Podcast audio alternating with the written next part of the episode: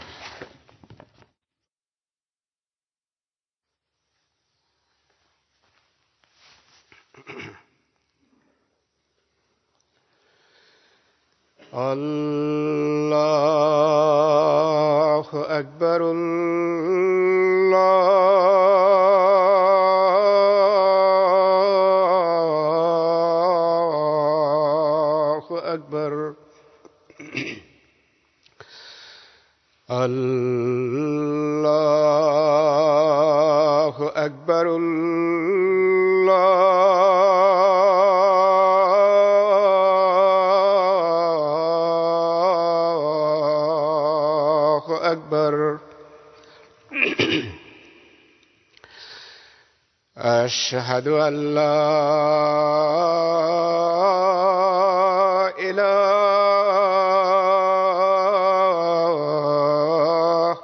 إلا الله.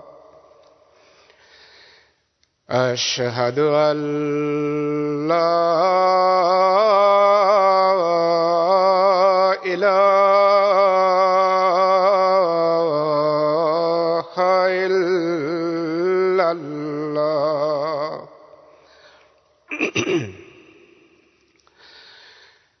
أشهد أن محمدا رسول الله.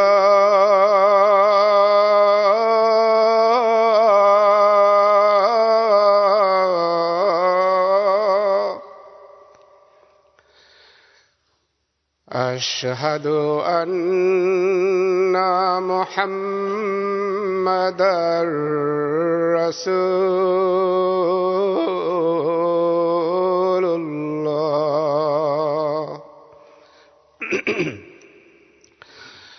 حي على السلام.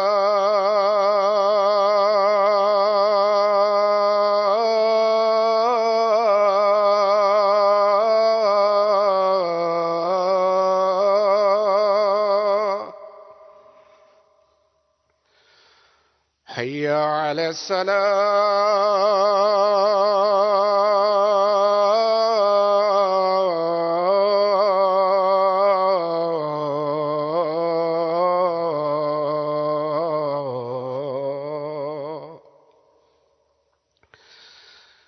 حي على الفلاح.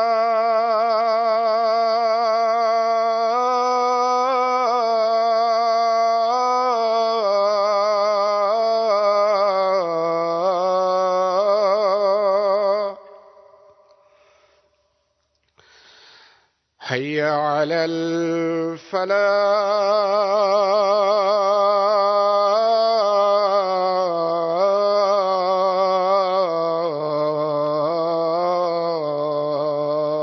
الفلاح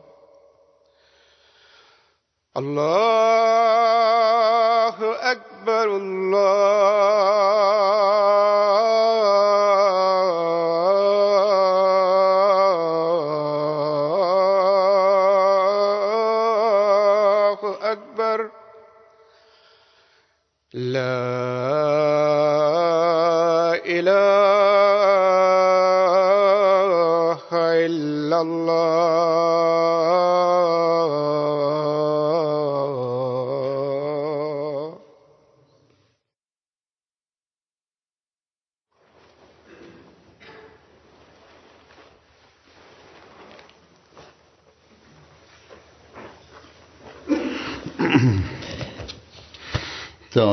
Rahmatullah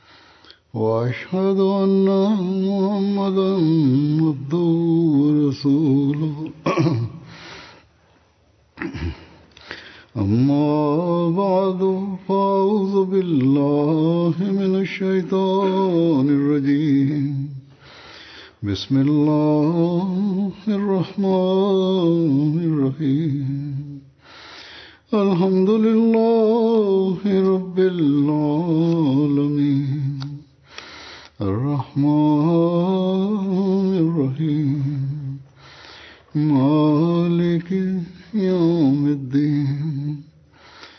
إياك نعبد وإياك نستعين. اهدنا الصراط المستقيم. صراط الذين أنعمت عليهم.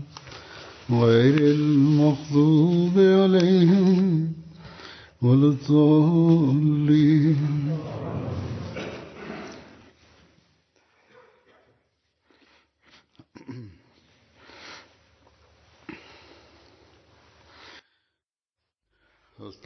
Der Faiz Messias al-Islam sagt über die Vorzüge des heiligen Korans,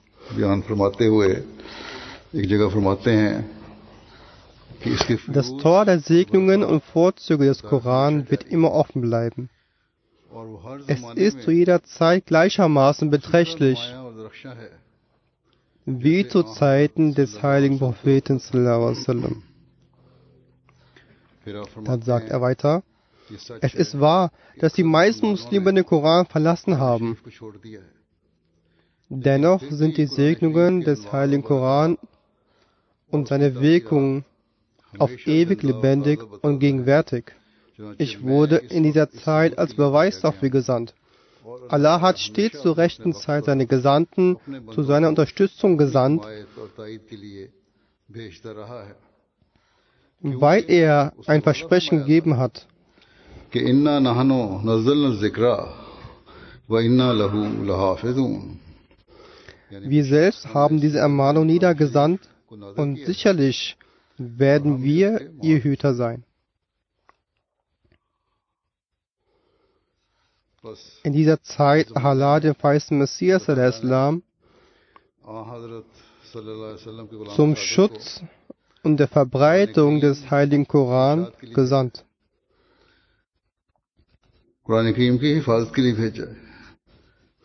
Allah hat ihm solche Kenntnisse über den Koran gelernt, die vor anderen verborgen waren. Durch ihn hat Allah eine Quelle der Segnungen des heiligen Koran geöffnet. Er kam, um auf der Welt die Herrschaft des heiligen Koran zu etablieren. Traurigerweise haben sogenannte Gelehrte seit Beginn des Anspruchs ihre Feindschaft zu ihrem Ziel gemacht.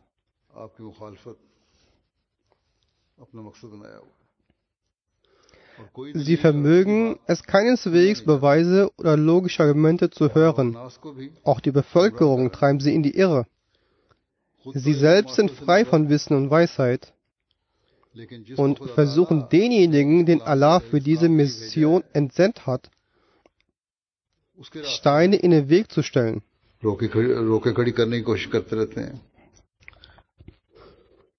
Für diese Menschen ist diese Tat der Dienst an den Koran. In Pakistan steigt der Aufstand dieser Gelehrten von Zeit zu Zeit. Politiker und Regierungsbeamte, die nur Ansehen erlangen möchten, tun sich mit ihnen zusammen.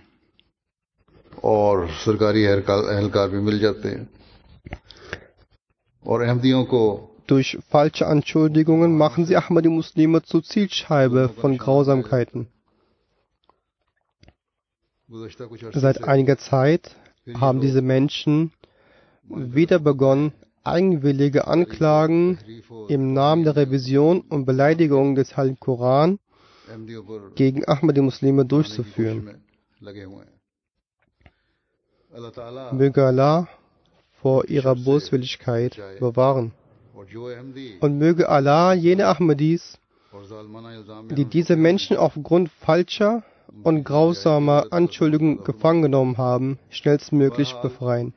Wie ich bereits gesagt habe, ist es in dieser Zeit das Licht der Lehren des weißen Messias Islam, durch das das Wissen und die Erkenntnis des Heiligen Koran erlangt werden können. Es ist einzig und allein die Ahmadiyya Muslim Jamaat, die diese Arbeit auf der Welt nachgeht. Ich werde heute jene Erkenntnis über den Heiligen Koran präsentieren, die der Feist Messias Islam in seinen Werken und Büchern in Bezug auf die Herrlichkeit und Wichtigkeit und hohen Ranges des Korans beschrieben hat.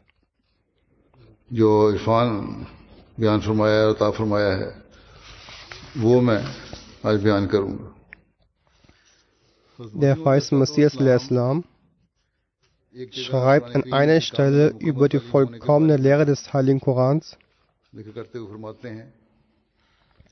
es ist mein fester Glaube, dass die Lehren des Heiligen Koran vollkommen sind und keine Weisheit, keine Wahrheit außen vor ist. Allah selbst sagt nämlich,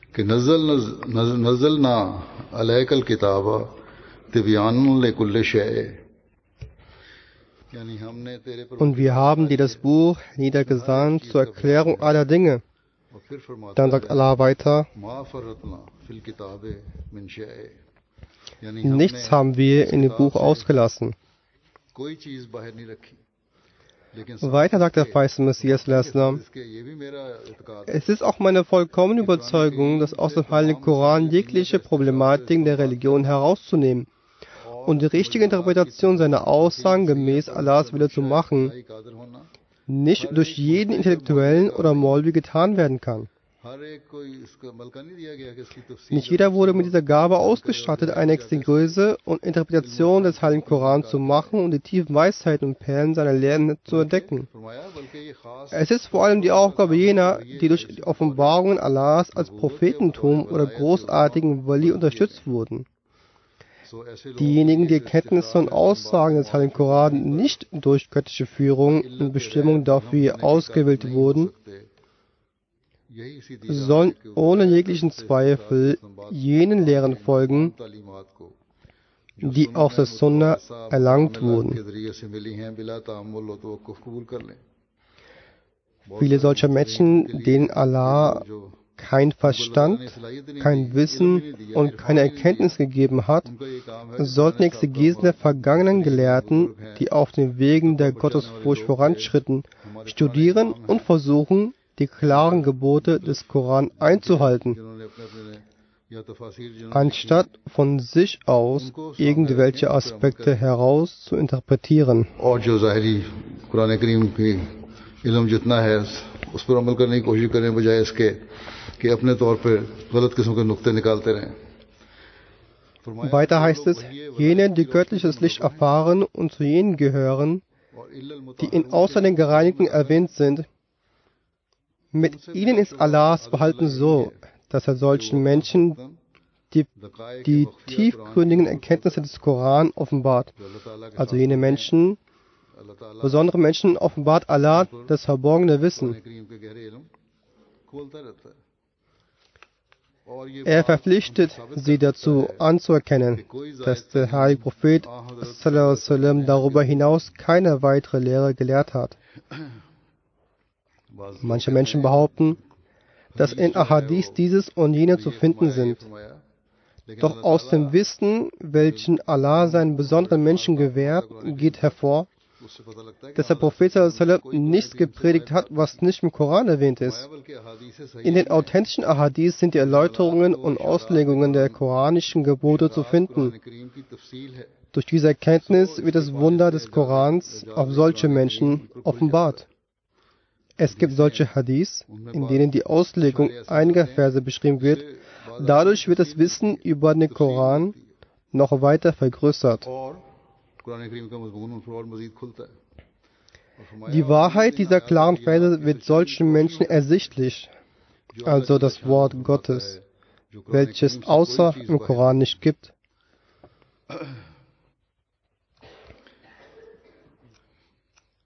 In diesem Zeitalter hat Allah den verheißenen Messias al-Islam entsandt, um das Wissen und Erkenntnis zu offenbaren.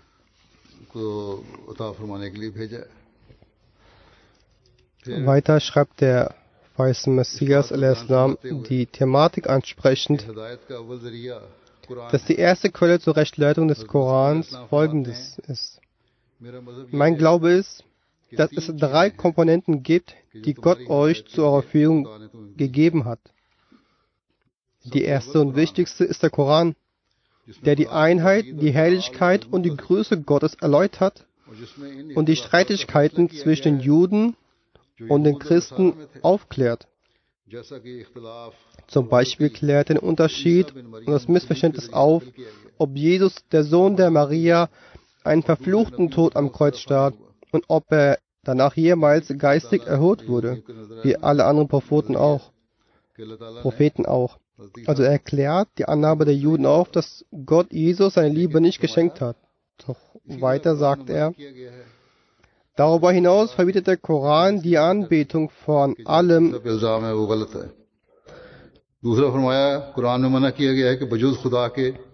Darüber hinaus verbietet der Koran die Anbetung von allem außer Gott, ob Mensch, Tier, Mond, Sonne, Sterne, materielle Güter oder das eigene Ego.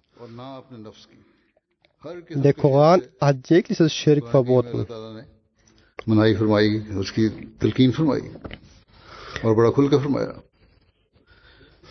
Hüte dich also und tue keinen einzigen Schritt gegen die Lehre Gottes und die Rechtleitung des Korans. Ich sage euch wahrlich, wer auch nur eine kleine Vorschrift der 700 Gebote des Korans missachtet, verschließt, verschließt sich selbst von der Tür der Erlösung. Die Wege des wahren und vollkommenen Heils und der Erlösung sind durch den Koran eröffnet worden. Und alles andere ist ein Spiegel und alles andere ist ein Spiegelbild. Deshalb studiert den Koran mit tiefer Kontemplation, haltet ihn sehr lieb, liebt ihn mehr als alle andere. Gott hat zu mir gesagt,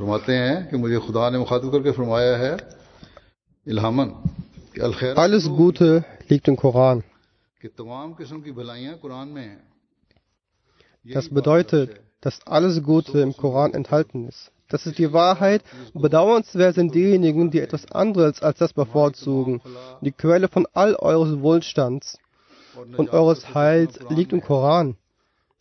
Es gibt kein religiöses Bedürfnis von euch, das nicht durch ihn erfüllt wird. Am Tag des Gerichts wird der Koran euren Glauben bestätigen oder verneinen. Es gibt kein anderes Buch unter dem Himmel außer dem Koran, das euch direkt leiten kann. Für die religiöse Rechtleitung ist der Koran ohne Zweifel essentiell. Jemand, der seine Gemeinde in dieser Weise anspricht, kann solch ein Mensch irgendeine Veränderung im Koran vornehmen? Sie sollten zumindest etwas von ihrem Verstand Gebrauch machen. Weiter heißt es, Gott hat sich gegenüber euch sehr wohlwollend verhalten, indem er euch ein Buch für den Koran geschenkt hat. Ich sage euch wahrlich, wenn das Buch, das euch vorgetragen wurde, den Christen vorgetragen worden wäre, wären sie nicht untergegangen. Wenn diese Gunst und Rechtleitung wenn diese Gunst und Rechtleitung, die euch zuteil geworden ist, den Juden anstelle der Tora gewährt worden, wäre, hätten einige ihrer Sekten den Tag des jüngsten Gerichts nicht verleugnet. So schätzt den Wert dieser Segnung, die euch gegeben wurde. Es ist eine äußerst schöne Segnung, ein höchster Reichtum. Wenn der Koran nicht gekommen wäre, so gliche die Welt weiterhin einem Klumpen aus schmutzigem Blut und Fleisch. Der Koran ist jenes Buch, dem gegenüber alle Weisungen nichtig sind. Der Bringer des Evangeliums war der Heilige Geist, der in der Gestalt einer Taube erschien, welches ein schwaches und verletzliches Tier ist. Es wird hier gesagt, dass Gabriel in der Gestalt einer Taube auf Jesus herabstieg. Es ist ein schwächlicher Vogel, den selbst eine Katze packen kann. Genau deshalb willen die Christen von Tag zu Tag in den Graben der Schwachheit und, und von Spiritualität blieb nichts mehr übrig. Mittlerweile ist der Zustand sogar, dass gemäß der Statistik und Zahlen die Mehrheit der Christen sogar anfangen, des, Christen, des Christentums selbst zu leugnen und zu verlassen. Nur deshalb, weil sie keine Spiritualität darin finden. Es ist das Unglück der Muslime, dass sie trotz des Vorhandenseins des Koran nicht von seiner Spiritualität profitieren, da sie nicht nach ihm handeln. Und sie leugnen die Person, die Allah zur Verbreitung dieses Wissens und dieser Erkenntnis geschickt hat. Denn ihr Glaube gründete vollständig auf eine Taube. Jedoch der Heilige Geist des Koran erschien in jeder Gestalt, in jener Gestalt, deren Erscheinung von der Erde bis zum Himmel die ganze Welt gefüllt hat. Welchen Vergleich gibt es schon zwischen dieser Taube und jener grandiosen Manifestation, die auch im edlen Koran erwähnt ist? Den Koran, der Koran kann den Menschen in einer Woche reinigen. Wenn man seine Gebote richtig in die Tat umsetzt, so kann er den Menschen in einer Woche läutern. Besteht keine Ablehnung in Bezug auf die äußere Form, und die inhaltlichen Bedeutungen, dann kann der Koran dich dem Propheten ähnlich machen, sofern du selbst nicht davor wegrennst. Das soll heißen, dass wenn man den Koran komplett umsetzt und nach jedem seiner Gebote handelt, der Mensch von den Eigenschaften der Propheten geprägt werden kann. Das ist die höchste Stufe, die den Segnungen des heiligen Koran zum Vorteil des Menschen entspringt. Welches Buch aus dem Koran hat seinen Lesern schon am Anfang dieses Gebet herbeigebracht und diese Hoffnung gewe geweckt? Das al-Mustaqim. Also zeig uns den Pfad jener deine Segnungen, den früheren Menschen gezeigt wurde. Jene, die Propheten, Gesandte, wahrhaftige Märtyrer und Rechtschaffene waren. Strebt demnach nach hohen Zielen und weist nicht die Einladung des Korans ab, da er euch Segnungen geben möchte, die er den früheren gegeben hatte. Genauso sagt er, dass nach dem Koran der zweite Weg wie Rechtleitung des Sunna des Propheten ist und das dritte Mittel des Hadith ist. Denn diese traten erst nach einer sehr langen Zeit auf, nach mehr als 100 Jahren. Doch mit der Voraussetzung, dass das Hadith nicht im Widerspruch zum Koran und der Sunna sind.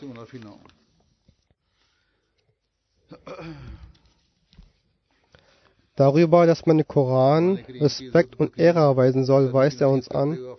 Jenen, die den Koran ehren, wird Ehre im Himmel zuteil. Dies ausführend sagt er weiter.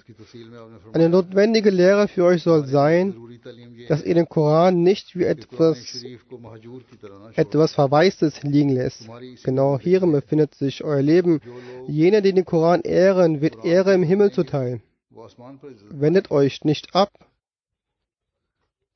Wendet euch nicht ab vom Heiligen Koran, nicht, dass ihr aufhört, nach ihm zu handeln. Liest ihn, liest ihn regelmäßig und handelt nach seinen Anweisungen. Denn jene Leute, die den Koran ehren, werden im Himmel Ehre erlangen. Jene Leute, die den Koran über jedes einzelne Hadith und jede einzelne Aussage stellen, werden im Himmel Vorzug erhalten. Für die Menschheit gibt es nun auf der Welt kein Buch als den Koran. Und für sämtliche Kinder Adams gibt es nun keinen Gesandten und Fürsprecher als Muhammad so versucht, dass er eine wahre Liebe zu diesem grandiosen und prachtvollen Propheten hegt. Und erachtet keinen anderen als ihn höher in irgendeiner Kategorie, sodass ihr im Himmel zu den Erlösten gezählt werdet. Erinnert euch stets daran, dass Erlösung nicht etwas ist, was sich nach dem Tod erzeigen wird, sondern wahre Erlösung ist jene, die schon in dieser Welt ihr Licht zeigt. Der Glaube hat dann eine solche Festigkeit, dass sich das Licht der Erlösung schon in dieser Welt zeigt. Der Mensch ist dann bereit, jedem Unrecht gegenüberzutreten, dessen aktuelles Beispiel dessen aktuelles Beispiel wir unseren Märtyrerbrüdern von Burkina Faso vorfinden. Wer gilt als Erlöster? Jener, der die Gewissheit besitzt, dass Gott wahrhaftig ist, dass Muhammad zwischen ihm und der gesamten Schöpfung der Fürsprecher ist. Und der heilige Prophet ist der Fürbürter zwischen ihm und der gesamten Menschheit. Unter dem Firmament des Himmels gibt es keinen Prophet seinesgleichen und kein Buch, das den Rang des Korans hat. Allah hat es für keinen gewollt, das ein ewiges Leben führt, aber dieser auserwählte Prophet lebt auf ewig. Damit wurde ein weiterer Vorwurf widerlegt, nämlich der, dass wir, Gott bewahre, den heiligen Prophet sallam, beschimpfen. Dann schreibt er über die Tatsache, dass der Heilige Koran das vollkommenste aller Bücher ist. Der Heilige Prophet ist der Khatam al-Nabiyyin und der Heilige Koran ist das Khatam al-Qutub. Nun kann es kein anderes Wort oder Gebet geben. Es kann keine Lösung erlangt werden, ohne all dem, was der Prophet gesagt oder vorgelebt hat und allem, was sich im Heiligen Koran befindet. Wer sich davon abkehrt, wird in die Hölle gehen. Das ist unsere Religionslehre und unsere Glaubensanschauung.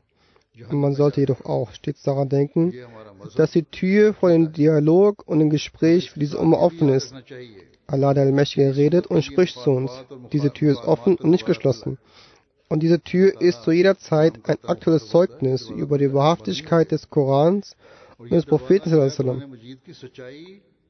Und dafür hat Allah der Allmächtige eben in der Surah Al-Fatiha das Gebet gelehrt, Führe uns auf den geraden Weg, den Weg derer, denen du Gnade erwiesen hast.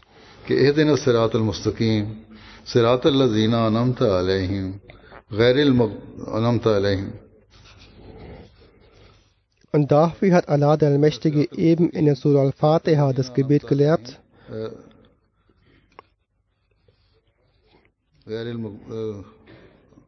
Führe uns auf den geraden Weg, den Weg derer, den du Gnade erwiesen hast. Ein Gebet, das für den Weg, von dem du Gnade erwiesen hast, gelehrt wurde, ist ein Verweis für die Erlangung der Perfektion von Propheten. Das ist offensichtlich, dass die Perfektion, die den Propheten gewährt wurde, in der Tat die Perfektion über die Kenntnis Gottes war.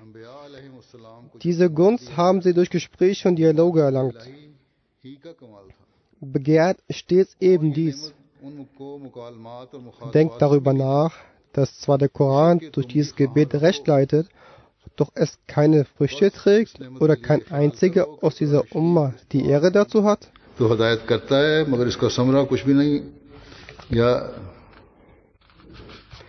Einerseits spricht ihr dieses Gebet aus, dass Allah, der Mächtige, sagt, dass sie all dieses Gebet aussprechen soll. Diejenigen, die bis zu diesem Rang aufgestiegen sind, können ihn erlangen. Er sagt, wie seltsam der Zustand der Muslime ist, dass Allah zwar dieses Gebet gelehrt hat, doch kann keine Person dementsprechend Umma diesen Rang erlangen, geschweige denn ganz viele von ihnen. Er sagt weiter, nach Ansicht dieser Menschen hat sich die Tür bis zum Tag des jüngsten Gerichts geschlossen. Antwortet, wird damit etwa eine Demütigung gegen den Islam und den Propheten bewiesen oder ein Vorzug dessen bewiesen? Ihr macht uns Vorwürfe, doch antwortet jetzt in Bezug darauf, die schließt die Türen, obwohl Gott dies Gebet gelehrt hat. Wer macht sich der Demütigung hiermit schuldig? Ihr oder wir? Er sagt weiter, ich sage wahrhaftig, derjenige, der diese Vorstellung hegt, die vermied den Islam. Er hat den Kern der Scharia gar nicht verstanden. Eins der Ziele des Islams war, dass der Mensch nicht nur verbal die Einheit Gottes bezeugt, sondern es wahrhaftig begreift und nicht nur einen hypothetischen Glauben an Paradies und Hölle hat, er soll bereits in diesem Leben über das paradiesische Befinden in Kenntnis sein. Die, konnten, die Tugend sollte also so sein, dass bereits dieses Leben paradiesisch wird und von den Sünden, in denen wilde Menschen verfallen sind, erlöst wird. Er sagt, dieses großartige Ziel war und ist des Islams.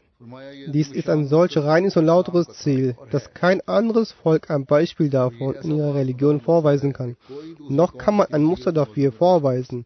Reden kann jeder, doch wer kann das vorzeigen? Heute ist es für die Anhänger des weißen Messias notwendig, dass sie dieses Niveau erreichen. Es bedarf denjenigen zu verkünden, die gegen uns Fatwas von Unglauben aussprechen, dass Ahmadis nicht nur alte Geschichten erzählen. Sie haben auch heute noch festen Glauben daran, dass diejenigen die Gnade Allahs erlangen, die an das lebendige Buch und an den lebendigen Propheten glauben. Sie haben festen Glauben daran, dass Allah der Allmächtige auch heute noch spricht. Auch heute noch spricht. Der verheißene Messias sagt, Allah, der Allmächtige, hat uns mit einem Propheten gesegnet, der das Siegel, der das Siegel der Gläubigen, das Siegel der Frommen und das Siegel der Propheten ist. Ebenso hat Gott auf ihn ein Buch herabgesandt. Dass das Siegel der Bücher ist, ein Buch, das alle anderen Umfassenden einschließt. Durch den Propheten Allah der das Siegel der Propheten ließ, wurde das Prophetentum zwar versiegelt, aber nicht so, als würde man es erwürgen. Diese Art von Versiegelung ist nicht würdig, geehrt zu werden. Mit dieser Versiegelung des Prophetentums durch den Propheten ist gemeint, dass die Perfektion des Prophetentums mit ihm naturgemäß vollendet wurden. Mit anderen Worten, all die verschiedenen Perfektionen, die den Propheten von Adam bis Jesus gewährt wurden, bestimmte Eigenschaften für die einen und andere für die anderen, wurden alle im heiligen Propheten vereint. Und so wurde der Prophet ganz natürlich zum Siegel der Propheten. Auf die gleiche Weise erreichen alle Lehren, Führungen und Erkenntnisse, die in verschiedenen Büchern fortlaufen, ihren endgültigen Höhepunkt, als sie im heiligen Propheten, als sie im heiligen Koran gipfelten. Und so wurde der Koran zum Siegel der Bücher. Er sagt weiter, der Terminus, das Siegel der Propheten, das dem Propheten zugesprochen wurde, definiert sich, da, definiert sich naturgemäß dadurch, dass das Buch, das auf den Propheten herabgesandt wurde, auch das Siegel der Bücher ist und alle Perfektionen in sich vereint. Tatsächlich vereint es auch diese Perfektion in sich, denn das allgemeine Prinzip für die Offenbarung des Wort Gottes ist, dass das Wort Gottes in gleichem Maße kraftvoll und prachtvoll ist, wie die Person, auf die das Wort Gottes offenbart wird, auch spirituelle Kraft und innere Exzellenz in sich hegt.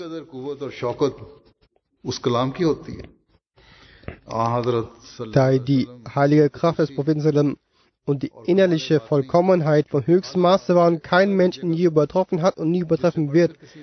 Das heißt, noch nie hat jemand so einen hohen Rang erreicht und noch wird ihn jemand erreichen. Gott bewahre, wir werden beschuldigt, dass wir den weißen Messias Lessam höher achten als den Propheten. Gott bewahre. Und wir würden uns der Blasphemie schuldig machen. Angesichts dieser Worte, angesichts dieser Worte kann kein vernünftiger und gerechter Mensch behaupten, dass die Ahmadis sich auf irgendeiner Weise der Blasphemie schuldig machen. Er sagt, aus diesem Grund ist auch der Koran im Vergleich zu allen vorherigen Schriften und Manuskripten auf den hohen Rang gestellt worden, den kein anderes Wort erlangen konnte. Denn die Fähigkeit und heilige Kraft des Propheten war am meisten ausgeprägt und alle Ränge der Vollkommenheit wurden auf ihm vollendet. Er hatte den höchsten Punkt erreicht. In diesem Zustand wurde ihm der Koran offenbart. Er ist absolut vollkommen. So wie die Vollkommenheit des Prophetentums durch ihn beendet wurde, genauso wurde die Vollkommenheit der Wunder des Wortes am Koran beendet. Er erwies sich als das Siegel der Propheten und sein Buch erwies sich als Siegel der Bücher.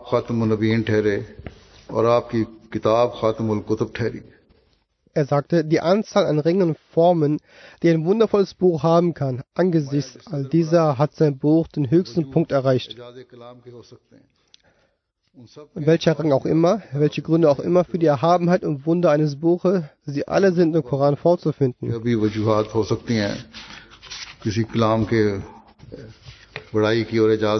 Das heißt, im Zusammenhang mit der Eloquenz und Beredsamkeit, der Strukturierung der Themen, der Lehre, der Vollkommenheit der Lehre oder der Früchte der Lehre.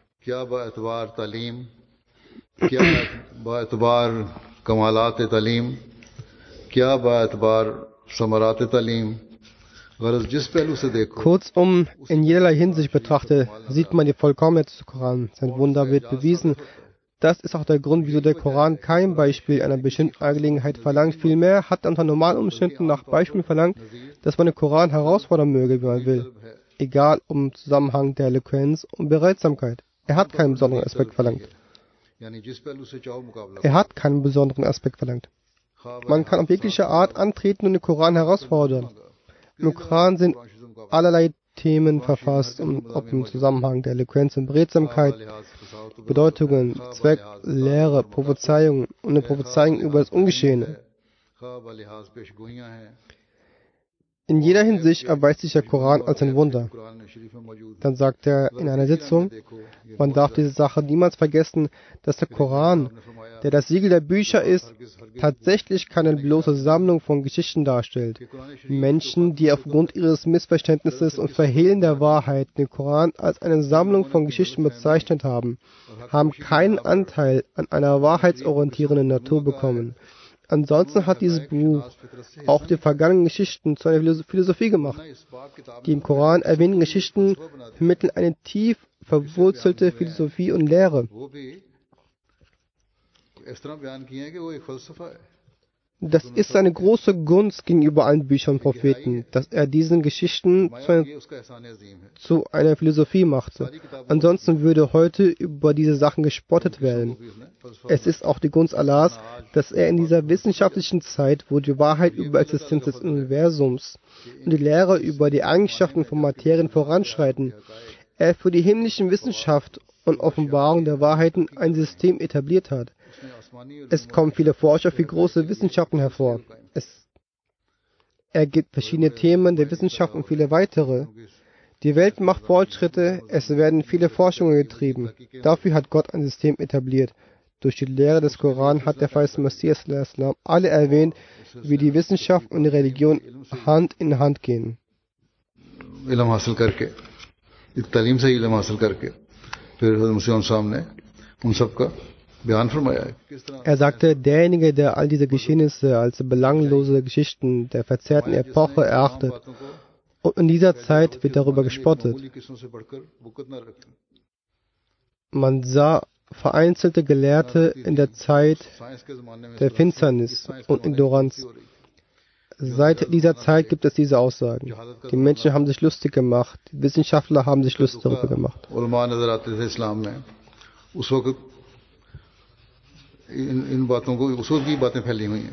Nachdem er entsendet wurde, in Exegese und Erklärung, die er davon erläutert hat und wie er über die Kenntnis davon berichtet hat, im Zusammenhang des Wissens hat er auch die Philosophie im Rahmen des Wissens wiedergegeben.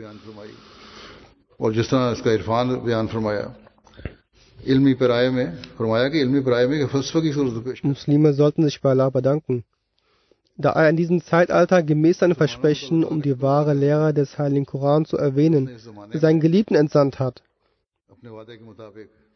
welcher die Anschuldigungen der Unwissenheit gegenüber dem Koran allesamt beseitigt hat.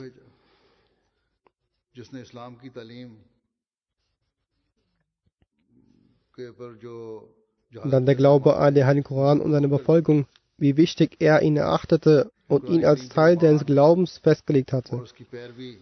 So erwähnt er die Einzelheiten darüber und sagt,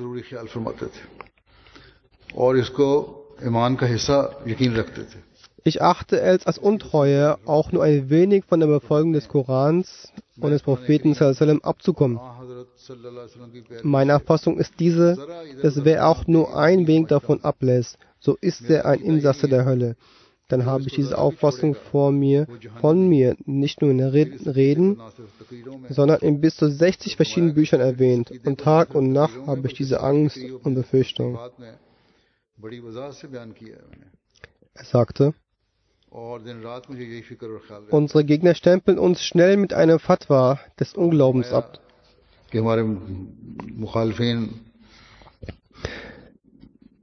Wenn Sie etwas von uns hören, so wäre es eine Erwartung an die Gerechtigkeit gewesen, die Furcht Allahs im Herzen tragend, dass Sie mich frag, gefragt hätten, haben Sie diese Sache gesagt oder nicht? Und wenn Sie es gesagt haben, dann entspricht es nicht dem Islam. Bitte erklären Sie dies. Aber nein, diese fürchten um nichts. Sie sind nun damit beschäftigt, Fatwas des Unglaubens zu verteilen. So ist es, was wir erwähnt haben.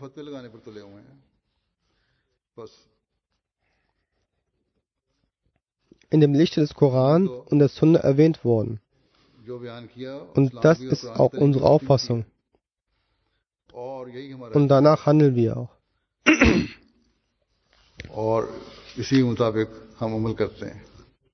Er erwähnt den Zusammenhang des Koran und der Natur und sagt darüber, die reine und vollkommene Lehre ist die des Heiligen Korans, welche dem jeden Zweig des menschlichen Baums aufzieht. Der Koran betont nicht nur einen Aspekt, sondern manchmal gibt er die Lehre des Vergebens und des Verzeihens, aber nur mit dieser Bedingung, dass das Vergeben eine Verbesserung nahelegt. Manchmal bei geeigneter Situation empfiehlt er auch eine Strafe für den Täter. मुनासिब महल और वक्त के मुनासिब महल Manchmal weist er an zu strafen, manchmal weiter an zu vergeben. So ist in Wahrheit der Koran ein Abbild von diesem Naturgesetz, welches immer vor unseren Augen, welches immer vor unseren Augen ist. Diese Sache ist sehr verständlich, dass die Worte und Taten von Gott sich decken müssen. Also wie man in der Welt die Tat Gottes sieht, so ist es wichtig, dass das wahre Buch von Gott gemäß seiner Tat die Menschen belehrt. Die normalen Naturgesetze sehen wir. Mal vergibt Allah und mal bestraft er auch. Manchmal lässt er auch einen laufen. Dasselbe Prinzip sollte es auch in der Lehre des Glaubens geben. Sollte es auch in einem sollte es auch im religiösen Buch geben und ist im Koran. Er sagte, es ist nicht so, dass durch das Wort etwas anderes geschieht und durch die Tat etwas anderes. Wir sehen in der Praxis, Praxis wir sehen in der Praxis Allahs, nicht immer ist es Sanftmütigkeit und Vergeben, sondern er straft auch die Täter durch verschiedene Strafen. Und solche Strafen wurden in früheren Büchern erwähnt. Unser Gott ist nicht nur ein sanftmütiger Gott, sondern er ist auch weise. Und seine Strafe ist auch groß und wahres Buch. Ein wahres Buch ist nur jenes, das gemäß seinen Gesetzen ist. Und das wahre Wort Gottes ist jenes, das nicht seinen Taten widerspricht. Ich habe nie gesehen, dass Gott mit seiner Schöpfung sanftmütig und weichherzig umgegangen ist und nie eine Heimsuchung und nie eine Heimsuchung gekommen wäre. Auch jetzt hat Gott für die Menschen unreiner Natur die Nachricht eines großen und gefährlichen Erdbebens gegeben, welches sie vernichten wird. Das ist von der Zeit, als die Prophezeiung des Erdbebens gemacht hat. Er sagt weiter, in der Welt ist es nur der Koran, der das Wesen Gottes und die Attribute Gottes nach jedem Naturgesetz Gottes offenbart hat, welches nach dem Handeln Gottes in der Welt zu erkennen ist und was in der Natur des Menschen und Gewissen des Menschen eingehaucht ist. Der Gott der Christen ist nur in den Blättern des Evangeliums gesichert und zu dem die Bibel noch nicht gelangt ist, der ist sich nicht bewusst über diesen Gott aber jenen Gott, den der Koran präsentiert, ist für jeden vernünftigen Menschen sichtbar. Deswegen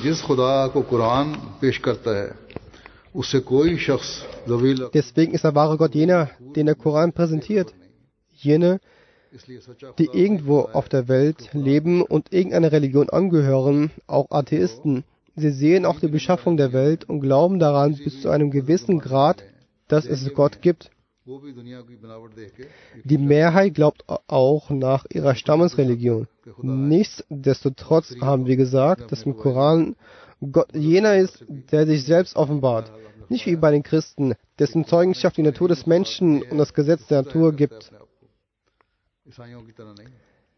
Er sagt, wahrhaftig ist jene Religion, welche in dieser Zeit das Hören und Sprechen Gottes beides, beides beweist.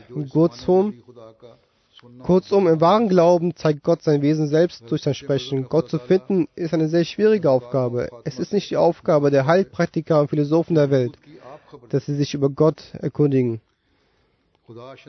Weil man durch das Sehen der Erde und des Himmels nur das beweisen kann, dass es einen Schöpfer dieser Welt geben sollte, aber das wird nicht bewiesen, dass in Wahrheit der Schöpfer auch da ist.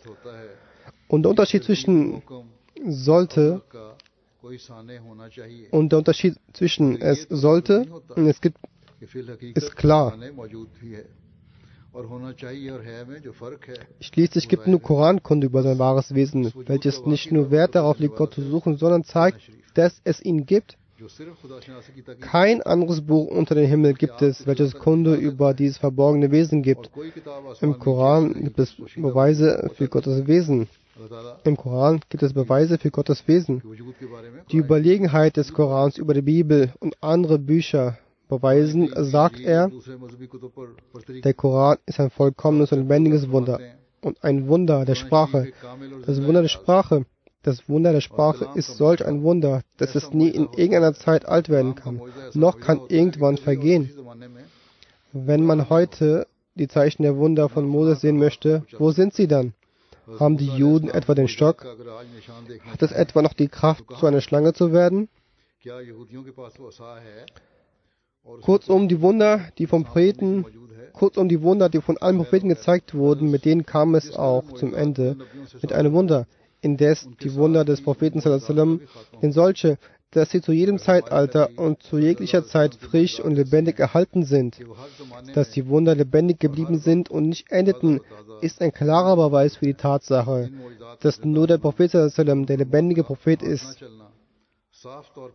Und wahres Leben ist das, welches ihm gegeben wurde und sonst kein anderer bekommen hat. Seine Lehre ist deshalb eine lebendige Lehre, dass seine Früchte und Segnungen auch jetzt noch vorhanden sind, die vor 1300 Jahren vorhanden waren. Sonst gibt es vor uns keine andere Lehre, durch dessen Befolgung jemand behaupten könnte, dass aus seinen Früchten und Segnungen und Vorteilen mir gegeben wurde und ich zu einem Zeichen Allahs geworden bin. Aber wir sehen durch den Segen und der Gnade Allahs die Früchte und Segnungen der Lehren des Korans als heute noch als Beispiel. All diese Anzeichen und Vorteile bekommt man durch den wahren Gehorsam gegenüber dem Propheten. Schließlich hat Allah diese Bewegung deswegen gegründet, da es zu einem lebendigen Zeuge über die Wahrhaftigkeit des Islams werden soll und beweist, dass jene Segnungen und beweist, dass Segnungen und Anzeichen auch noch jetzt durch Gehorsam offenbart werden, die vor 1300 Jahren offenbart wurden. Schließlich sind unzählige Zeichen bis jetzt offenbart worden. Der weiße Messias hat in manchen seiner Bücher die Zeichen auch niedergeschrieben. Jeder Tag, der über die Jamaat aufgeht, ist Zeuge dafür, dass diese Prophezeiungen, die er gemacht hat, in Erfüllung gehen. Wie dem auch sei, der weiße Messias sagt weiter, und wir haben die Anführer jedes Volkes und jeder Religion dazu eingeladen, dass sie uns Beweise ihrer Wahrhaftigkeit präsentieren. Doch es gibt keinen einzigen, der durch Taten die Wahrhaftigkeit seiner Religion bewiesen hat.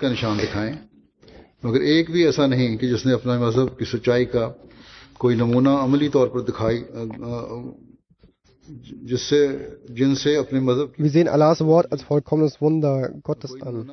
Es ist unser Glaube und unser Anspruch, dass kein anderes Buch ihm gleich ist. Ich sage mir voller Gewissheit, dass sie ein Gebot des Heiligen Korans vorzeigen sollen. Er selbst ist ein Zeichen und ein Wunder. Schauen Sie beispielsweise die Lehre an. Sie erscheint in sich als ein Wunder großer Herrlichkeit und sie ist in Wahrheit auch ein Wunder. Wahrhaftig ist nur sie eine derart naturgemäße und weise Vorschrift, dass eine andere Lehre gegenüber ihr in gar keinem Fall eine Konkurrenz darstellen kann. Die Lehre des Korans ist im Vergleich zu allen vorgangenen zu allen vorangegangenen Lehren vollkommen. Zu diesem Zeitpunkt zeige ich nur einen Aspekt der Lehre vor und beweise, dass die Lehre des Korans von höchstem Rang ist und ein Wunder ist. Beispiele die Lehre der Tora. Er sagt, den Umständen und Anforderungen der Zeit entsprechend lege ich Schwerpunkt gänzlich auf Revanche und Vergeltung. Wie Auge um Auge und Zahn um Zahn. Und wie ist im Vergleich die Lehre der Bibel dazu? Ihr kompletter Schwerpunkt lag auf Vergebung, Geduld und Nachlass. Und es wurde so weit fort, dass wenn jemand jemandem auf einer Wange eine Ohrfeige gibt, so soll er auch die zweite hinhalten. Wenn jemand ihn Zwangsarbeit anordnet, zwei Meilen läuft, so soll er viel laufen. Und wenn jemand ein Oberteil bittet, so soll er auch seinen Mantel geben. Genauso wird bei jedem Kapitel in der Lehre der Tora und der Bibel zu beobachten gegeben, dass ein Tora zum Übermaß neigt und die Bibel zum Untermaß. Aber der Koran lehrt stets jeder, aber der Koran lehrt stets Balance. wo auch man immer hinschaut, bezüglich welches Thema man auf die Lehren des Korans schaut, erkennt man, dass situationsbedingtes Handeln gelehrt wird. Auch wenn wir annehmen, dass die Lehre dieselbe ist, kann nicht geleugnet werden. Kann nicht geleugnet werden, dass jeweils die Tora und die Bibel, die Tora und die Bibel sich auf einen Aspekt fokussiert hat. Aber gemäß der Natur des Menschen hat nur der Koran eine Lehre ausgelegt. Zu sagen, dass die Lehre der Tora durch Übermaß definiert wird und aus dem Grund nicht von Gott ist, ist nicht richtig. Es ist auch nicht richtig zu sagen, dass die Lehren nicht von Gott stammen. Die Lehre der Tora ist auch von Gott. Tatsache ist, dass die Lehre gemäß der Zeit nicht von Nutzen war und weil die Lehre oder und weil die Lehre der Tora und der Bibel, wie das örtlich gebundene Gesetz war.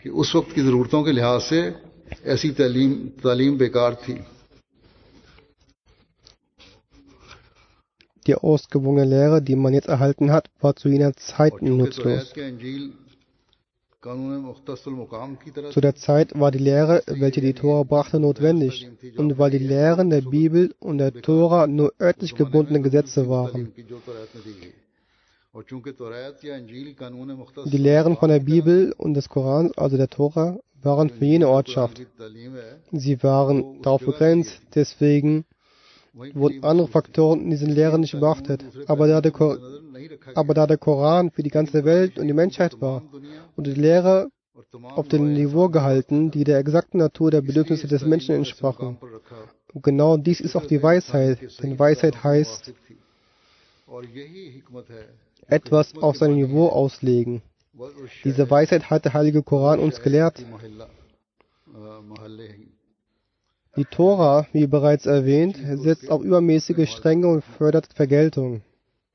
Die Bibel auf der anderen Seite fördert eine schamlose Lebensweise.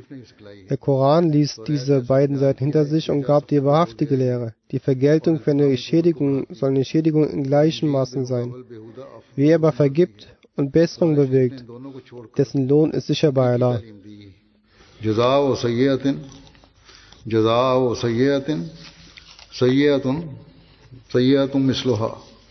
ومن أفاء وأصلح فأجره على الله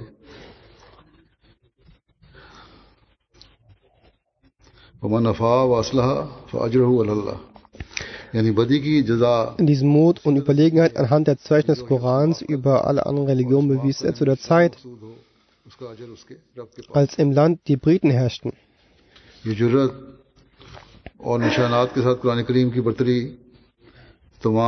Kirche hatte die Vormachtstellung. Trotzdem verkündete er eine offene Herausforderung bezüglich der Überlegenheit des Korans und ließ keine Furcht nachkommen. Denn er war jener Gesandter, den Allah der Allmächtigen diesem Zeitalter in der Dienerschaft des Propheten sallam, schickte. Er schickte ihn für den Zweck, dass er die Lehre verbreite. Und eben dies sehen wir in seiner Literatur und Lehre. Genau dies verbreiten wir, die Ahmadiyya Muslim Jamaat, weiter diejenigen, die die Ahmadiyya Muslimjamaat beschuldigen, behaupten, trotz dessen, dass sich Ahmadis der Änderung und Beleidigung des Korans schuldig machen. Die Notwendigkeit und Wichtigkeit des Korans erklärend sagt er, ein großes Argument für die Notwendigkeit der Existenz des Korans ist, dass alle vergangenen Bücher von Moses Buch Torah bis hin zum Evangelium ein spezifisches Volk also die Kinder Israels, adressieren und in klaren Worten aussagen, dass ihre Rechtleitung nicht zu Nutzen der Allgemeinheit ist. Stattdessen sind sie nur auf die Kinder Israels begrenzt. Doch der Koran beabsichtigt die Rechtleitung der gesamten Welt und adressiert nicht ein spezifisches Volk an, sondern sagt klar, dass er für die gesamte Menschheit herabgesandt wurde. Die Reform jedes Einzelnen ist sein Ziel. Daher ist hinsichtlich der angesprochenen Zielgruppe zwischen der Lehre der Tora und des Korans ein großer Unterschied. Beispielsweise sagt die Tora, tötet nicht. Und der Koran weist auch an, nicht zu töten. Augenscheinlich wiederholt der Koran das gleiche Gebot, das bereits in der Tora herabgesandt wurde. Doch tatsächlich ist es keine Wiederholung, denn das Gebot der Tora bezieht sich nur auf die Kinder Israels und verbietet nur den Kindern Israels das Toten das Töten. Die Tora hat kein Interesse an den anderen, Doch das koranische Gebot bezieht sich auf die Welt und verbietet der gesamten Menschheit das ungerechte Blutvergießen. Genauso ist in allen anderen Geboten des Korans die einzige wahre Absicht die Rechtleitung der gesamten Menschheit, während die der Tora sich nur auf das Volk der Kinder Israels bezieht. Weiter sagt er, die Behauptung der Priester ist falsch, dass der Koran nichts Neues gebracht hat, was es in der Tora schon nicht gab. Ein unerfahrener Blick kann dies vielleicht im Urglaub, im Irrglauben verfallen, dass in der Tora die Einheit Gottes vorhanden war bereits. Welche Neuheiten hat also der Koran über, übermittelt? Diesem Irrglauben verfällt nur derjenige, der noch nie über das Wort Gottes nachgesinnt hat. Es sollte klar sein, dass viele Teile der Offenbarung noch nicht einmal andersweise in der Tora vorhanden sind. So wird in der Tora nirgendwie die Feinstufen der Einheit Gottes erwähnt. Der Koran sagt uns eindeutig, dass Tawhid nicht nur bedeutet, keine Menschen, keine Götzen, Tiere, Elemente, Planeten, Satane zu verehren. Vielmehr ist die Tawhid in drei Stufen unterteilt. Die erste Stufe bezieht sich auf das übliche Volk, die Lösung vor dem Zorn Gottes suchen. Die zweite Stufe bezieht sich auf die Besonderen, also jener, die im Vergleich zum Volk eine besondere Nähe zu Gott entwickeln wollen. Und die dritte Stufe ist die der Besonderen unter den Besonderen, welche die absolute und vollkommene Nähe erlangen wollen. Die erste Stufe des Tawhid besteht darin, dass außer Allah nichts verehrt wird und man sich von der Verehrung aller Dinge abwendet, die begrenzt und erschaffen sind, ob auf der Erde oder im Himmel. Die zweite Stufe der Tawhid besteht darin, allen eigenen und fremden Angelegenheiten Gott als die wahre Ursache anzunehmen und andere Gründe, die Gott gleichgesetzt werden, nicht hervorzuheben.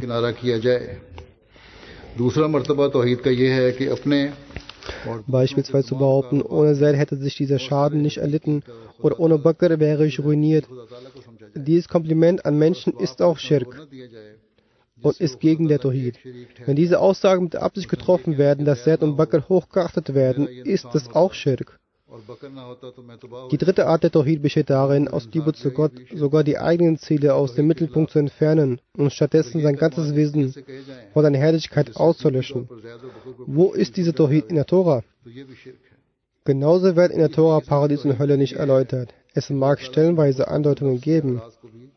Genauso werden die Eigenschaften Gottes in der Tora nicht in ihrer Vollständigkeit erläutert gäbe es in der Tora ein Kapitel, das der Sura des Korans gleichkommt.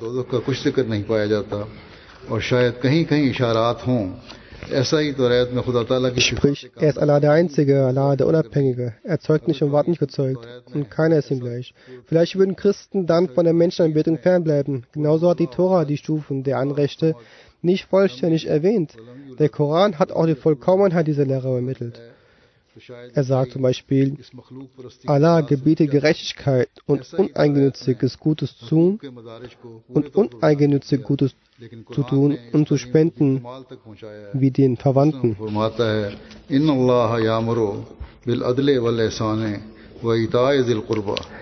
Das heißt, Gott gebietet Gerechtigkeit und dass du darüber hinaus sogar Gutes tun sollst und darüber hinaus, dass du Menschen auf solcher Weise helfen sollst, wie es jemand aus Enthusiasmus für die Verwandtschaft tut.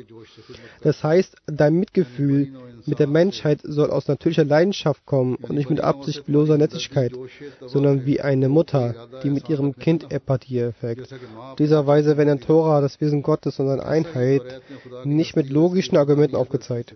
Aber der noble Koran hat jede Glaubenssätze und auch die Argumente für Inspiration und Prophetie logisch begründet. Jeden Streitpunkt philosophisch ausgeführt und somit den Wahrheitssuchenden das Verständnis erleichtert. Diese gesamten Argumente sind im Koran in einer solchen Perfektion zu finden, dass niemand in der Lage dazu ist, beispielsweise zum göttlichen Wesen ein Argument vorzulegen, das nicht schon im Koran vorhanden ist. Abgesehen davon ist ein großes Argument für die Notwendigkeit der Existenz des Korans, dass alle vorherigen Bücher, dass alle vorherigen Bücher vom Buch Mose bis zur Bibel für ein bestimmtes Volk, also die Kinder Israels, adressiert waren. Sie sagen klar, dass ihre Gebote nicht für die Allgemeinheit sind, sondern nur für die Kinder Israels.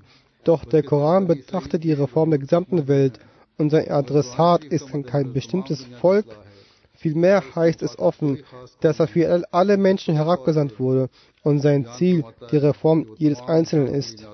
Über die Vorzüge, der Rang, die Stufen und die Erhabenheit des Heiligen Koran gibt es noch weitere unterschiedliche Quellen, die inshallah in Zukunft geschildert werden.